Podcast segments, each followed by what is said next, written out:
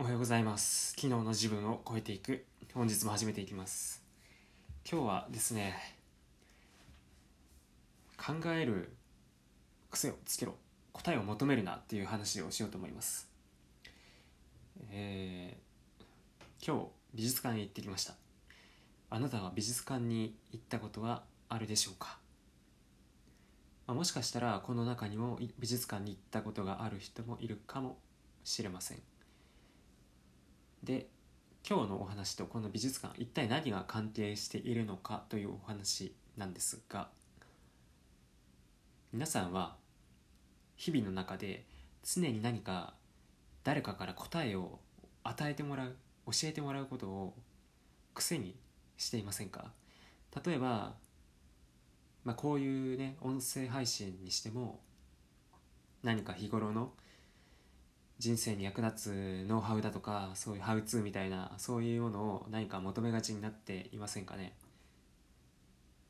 どうでしょう？心当たりがある人ももしかしたらいるかもしれません。なんですけど誰かに答えを与えてもらう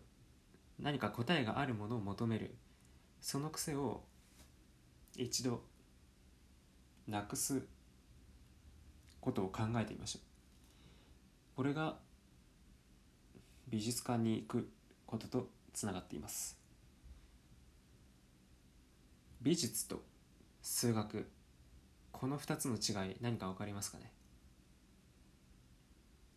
美術の場合は何か明確な答えはありません。対して数学は答えが絶対に何か存在しています。で、まあ、この美術なんですけど答えのないものな答えのないものの中に自分なりの答えを見つけるその力が今、まあ、大学生でも社会人でも生きていく上で必要な力じゃないでしょうか。で、まあ、美術館行ったことがある人はわかるかもしれませんが絵が飾ってあったりするとその横に、まあ、小さくね作者の説明だとか絵の説明が書いてあるわけなんですけど得てして多くの方が美術館に入ってその絵を見る前に先に説明を読むんですよね。これってつまりどういうことかっていうとその絵が見たいんじゃなくてその絵のストーリーとかそのバックグラウンドどんな人が作っいつ頃作られてとかねそういったことを先に知りたい。つまりあらかじめ答えを知っておきたいっていうことなんですよね。だからほとんどの人は真っ先にその説明書きを見てその後に絵に目を移すっていうのが多いです。何しに美術館に来たんだと。まあ、そういう話なんですけど、まあ、もしかするとですねこの説明書き見てる時間の方が長い人なんてざらにいますからね。うん。でですねこの一体全体その美術に対して自分がどんな答えを見出すのか、まあ、正直、まあ、今日美術館行ってきたわけなんですが見ていてもなんか理解しがたい美術だとかそういったものは結構あるんですよね。で例えばまあ以前も紹介した本で13歳からのアート思考に載っているお話なんですけど、まあ、とある作家がコンテストに出品する際にその辺の便器にサインを書いたものを出品したっていうお話があります。で結局それは一番最初の選考でも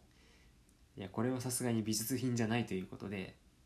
ま、省かれたんですけど、まあ、その出品した美術の人美術の人というか、まあ、その作家の方は、まあ、そのコンテストの審査員でもあったわけなんですよ、まあ、偽名のサインを書いてコンテストに出品したと。で、まあ、結局落選したんですけど、個人的な力でねその後の雑誌にその便器にサイン書いただけのやつを載せて美術界がちょっとざわついたというねお話が載っているわけなんですよね。一体何を美術とするかどうか、まあ、それは結局各々の個人次第のお話ということなんですよね。で結局は何が言いたいかというと何か答えのあるものを常に求め続けるんじゃなくてたまには答えのないものに対して自分なりの考えとか見解というものを示すということがとても重要だという話ですね。常に周りから与えられる情報だったり答え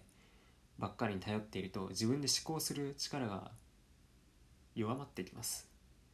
なのでぜひ何か疑問に思うこと何か身の回りで起こっていることなんかそんなことに対してもいきなり誰かに答えを求めたり正解を求めるんじゃなくって自分で一度よく考えてみて自分なりの回答を出してみる。でその上で他人と他人に聞いてみてまあ比較してみるとかそういうふうにしていくのはどうでしょうかというお話です。ということで本日の放送はここまでで終了でございます、えー、皆さんぜひ一度自分で思考するという癖をつけてみるようにしてみましょう、まあ、僕もまだまだですがそういったことを常に意識して生活していきたいと思います。